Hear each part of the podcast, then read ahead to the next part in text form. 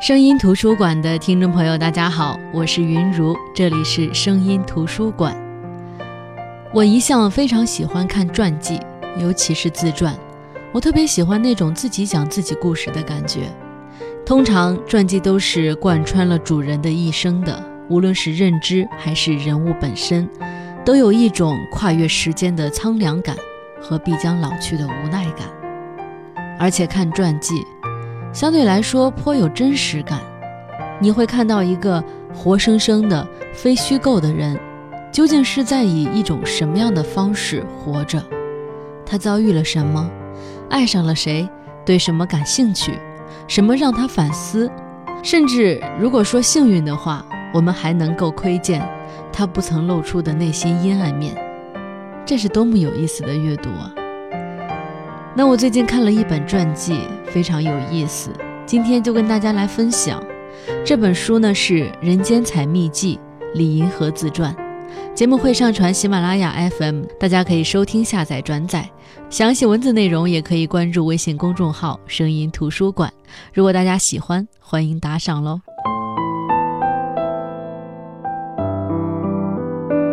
知道李银河呢，是因为我知道王小波。知道王小波是因为看了他的小说，直到王小波去世之后，才发现原来他有这么一位勇敢大胆的妻子。李银河是著名的社会学家，主要研究的是虐恋文化以及同性恋文化。一九五二年出生在北京，父母都是人民日报的编辑，也可以说是出生在知识分子家庭了，所以自小受的熏陶呢也是相当充足的。在这本《人间采秘记》当中，林和从自己的小时候开始讲起，从自己具有时代特征的小名李三反开始讲起自己的学前班生活，然后在小学的时候开始发现自己的智力极限从来没有受到过真正的挑战，从来没有觉得什么东西难得学不会。这中间呢，描写比较多那个时代的。一些人们习以为常，但是在我们看来比较新鲜的事儿。后来上山下乡，他去了内蒙古兵团，描述了自己在那里所经历的像地狱一样的生活。正是看到这儿，我又一次深刻地认为，时代大背景下，总有一些人因为这样或者那样的原因，而有了和大多数人不一样的经历，这就是个人命运的差异。那李银河描写的这些呢，就和其他著作不同，所以即便是同一个时代，个体经历还是有差异的。所以我也觉得每一个人都值得为自己作传。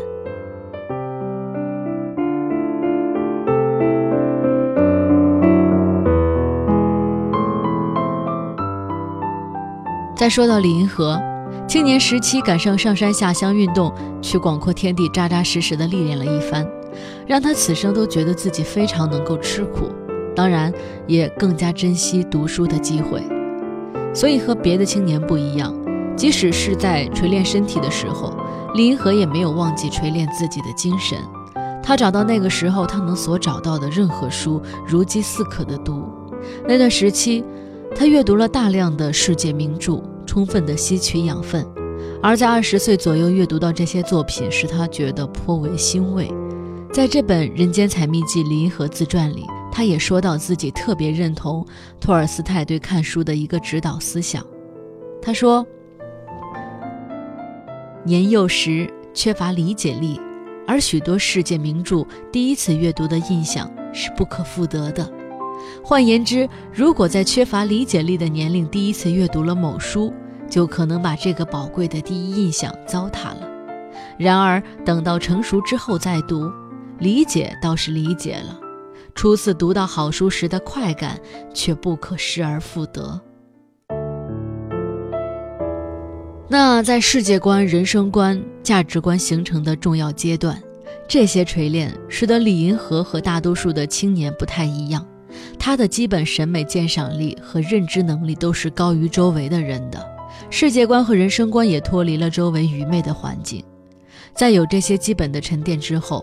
林和去到父亲的老家山西沁县插队，他在那里生活的时光，使得他对农村有了特别深入的了解。那这些了解，让他在入了社会学的法门之后，能够慧眼如炬地去看待中国社会的一些基本问题，并深入研究。比如看到老家的女人几乎一辈子都在生孩子，他感觉很奇怪。后来仔细研究才发现，这些妇女拼命生孩子是跟当时的婴儿的死亡率高有着直接的关系的。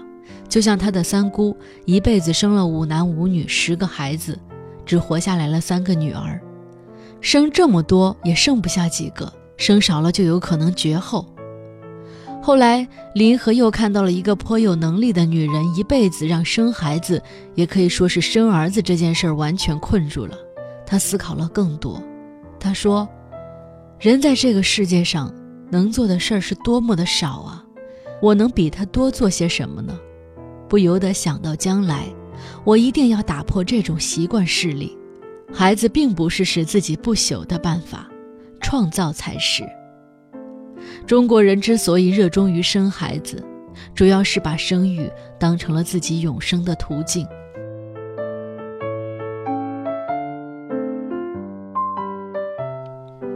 可能是基于在这个时候的一些认知。林和后来在和王小波的婚姻当中，两人就约定这辈子不要孩子。那说到王小波，在这本《人间采蜜记》当中，李银河也说到了他和王小波相识相恋的过程。以前我们只知道他们的爱情故事，觉得两个人的婚姻是互相懂得、互相尊重的，有时候也可以理解成是神仙伴侣。但是在看了这本书之后，才发现。他们婚恋过程当中的一些细节，比如在最开始的时候，他们的恋爱是不对等的。相识的时候，林和是《光明日报》的编辑，而王小波在那时只是个街道工人。林和家里当时的成分已经洗白，而王小波的父亲还没有平反。但是林和在王小波的强势进攻下，还是义无反顾地爱上了这个浪漫的、具有诗人气质的人。后来两个人先后去了美国留学，李银河就选择了社会系这门学科。自此，他的人生完全进入到另外一条轨道上。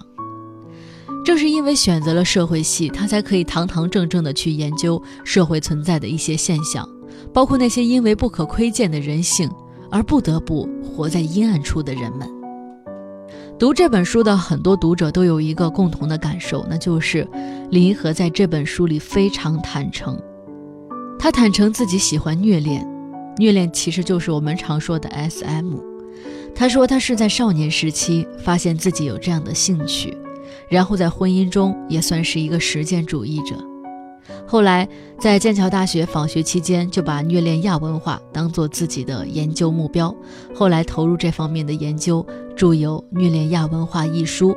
这本书也仔细地分析了什么样的社会背景，哪些人群会有受虐或者施虐的倾向，这样的人到底有些什么样的心理状态、心理活动。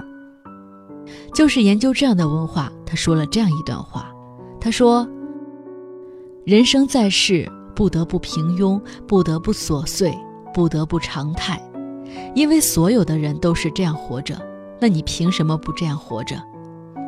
但是有些人不安于平庸琐碎，不安于常态，对他们来说，只有变态才是美的，或者说只有被世俗视为变态才是美的。这不仅是一个普通的判断，而且是他们的生活宗旨。于是，在此基础上，李银河进一步研究了同性婚姻和恋爱文化。他也提出，到目前为止，中国社会对这一现象的接受程度正在提高，但是还没有到达正常的高度。而这群体在人口当中只占百分之四，他们的声音相对弱小，无法被听到。所以，这些少数人的利益表达机制还要进一步完善。同时，他也关注中国人的婚姻和生育问题。他就发现，中国人家庭本位的思想绑架了很多人，让这些人没有办法去选择自己喜欢的生活方式。他描述到，在浙江余姚的一个村庄里，一位老人终身未婚，没有孩子，一个人在远离大家的村边的小屋里看守果园。大家都觉得他的人生极为失败，是一个可怜的人。老人身上所承受的压力、非议，甚至同情，其实都是中国家庭本位文化的真实写照。在西方的个人本位文化氛围当中，单身者绝不可怜，单身生活也绝不可怜。它只不过是一种正常，而且常常是很快乐的生活方式，一点压力和非议都不会遭受。可是在中国不行，无论你自己活得多么高兴，周围人都觉得你的人生是失败的，那滋味还是不好受的。其实看到这里也真的是这样的，我仔细的反省了一下，因为我身边就有这么一个大龄单身女青年，人家一个人练练瑜伽、旅旅游、晒晒花草、做做 SPA，活得特别滋润。她身上没有其他恨嫁女那种苦大仇深的痕迹，反倒有一种静谧的磁场。他总说：“我觉得自己现在挺好的。”可是周围人，包括我在内，时不时也要替他哀叹一下：“哎，你怎么还没找到对象？真可怜。”仔细想想，这不就是无意识的思想绑架吗？人家活色生香的欢腾着，你这边硬是唱衰人家，人家能高兴起来才怪呢。那《人间采蜜记》这本书就是这样记载了李银河的成长成熟，包括他的精神领域和学术领域的成熟。虽然是我国非常著名的社会学家，但是李银河这个名字也是在王小波去世之后才渐渐的被人们知道了。最初大家说：“哦，原来王小波的女神是他。”后来更加了解他以后，大家就对他产生了一些争议。比如在俗世的舆论当中，很多人接受不了同性伴侣，也接受不了博大性文化中的各种存在。当不是同性恋的林银河为了同性恋这个群体振臂疾呼时，人们接受不了他的调查，也接受不了这个人。但是李银河从来不在乎这些，好像什么事儿都没有，生活该怎么样就是怎么样。就像有人这么说道：“世道如此苍白，幸有李银河。”一次次身体力行着我们未知的禁忌，我一直好奇，究竟是个什么样的女人，或者遇见什么样的人生，会有勇气走上这条被大多数人不理解的性学研究之路？是因为她足够幸运，生命里曾遇到特立独行的王小波吗？林和自传《人间采蜜记》倒是满足了我们的这个窥私欲。那后来我们都知道，王小波在九十年代就去世了。李银河也一直在研究着他研究的那些社会文化和现象。虽然他不是同性恋，但是他和一个同性恋产生了爱情。这个人叫大侠，生理女性，心理男性，两个人一直同居到现在。总之，要为李银河的磊落和坦诚喝彩。这样一个充分表里如一的人，值得我们尊重。那接下来呢，跟大家分享一下《人间采蜜记》林和自传这本书的序。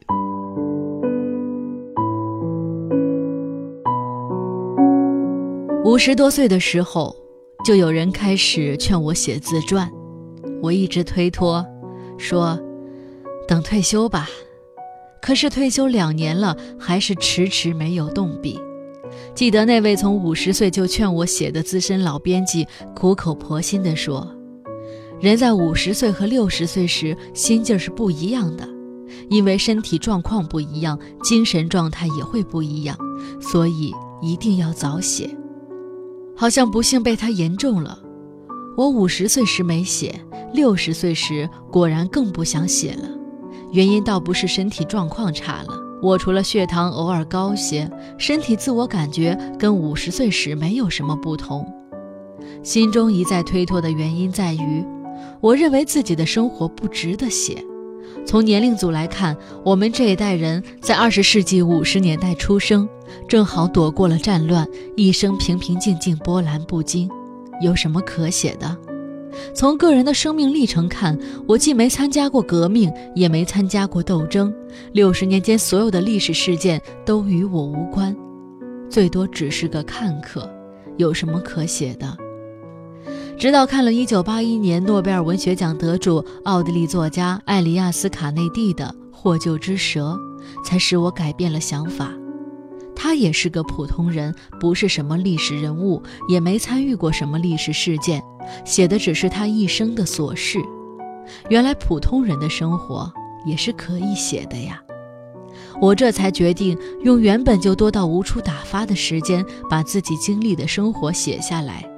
从社会学的角度，充其量也就是一个普通人的个案而已，一点也没有代表性，没有推论价值，只不过是一个微不足道的个人对于他经历的生活的不厌其烦的记录而已。如果有人会通过我的记录对我所处的时代、社会和生活感兴趣，或者是从社会学角度，或者是从历史学角度，或者是从人类学角度，甚至从考古学角度，那是他们的事儿，跟我无关。我唯一的愿望是把我的自传写得像卡内蒂那样兴味盎然、妙趣横生。在六十三年的生命当中。我始终坚持采蜜哲学，人间如花丛，我只是从中采撷一点点精华，对其他的一切不去理睬。人生只有短暂的几十年，要好好享用自己的生命，自由奔放，随心所欲。李银河。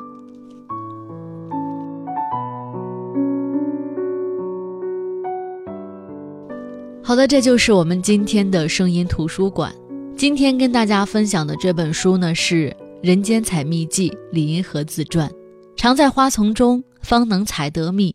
李银河的双脚一直坚实地踩在这片大地上，他孜孜不倦地探寻着我们生而为人的人性秘密，一点一点尝试、实践、总结，勇敢扯开修布，坚定地回看每一个异样的眼光，自由自在，表里如一。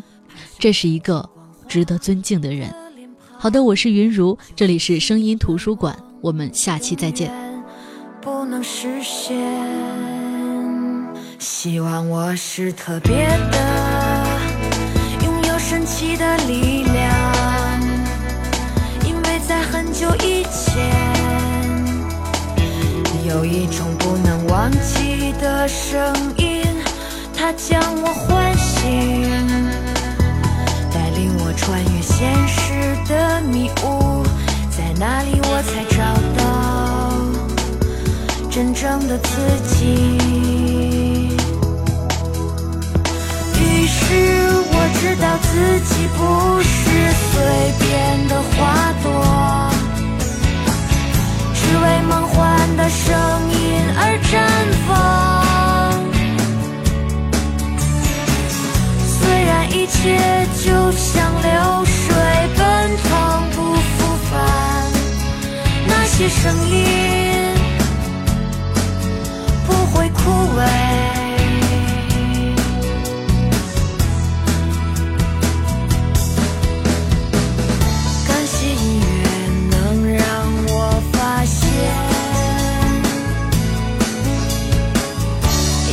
更加完美的世界，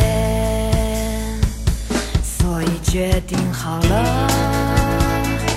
做个做梦的人，一个不切实际的人，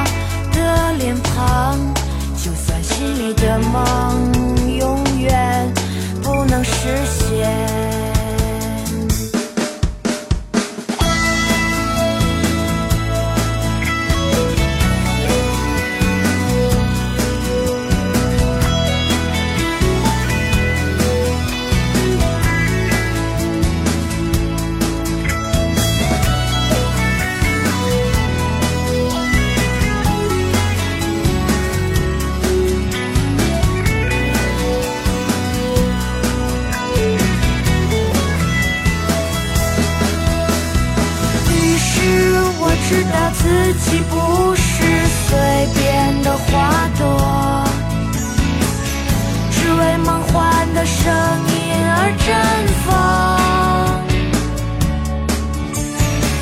虽然一切就像流水奔腾不复返那些声音不会枯萎。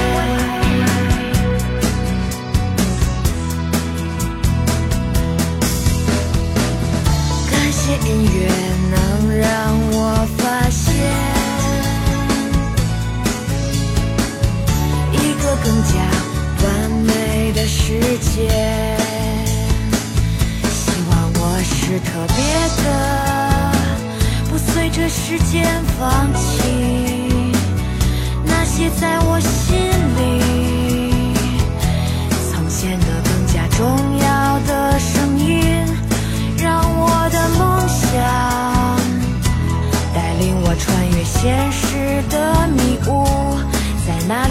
句自。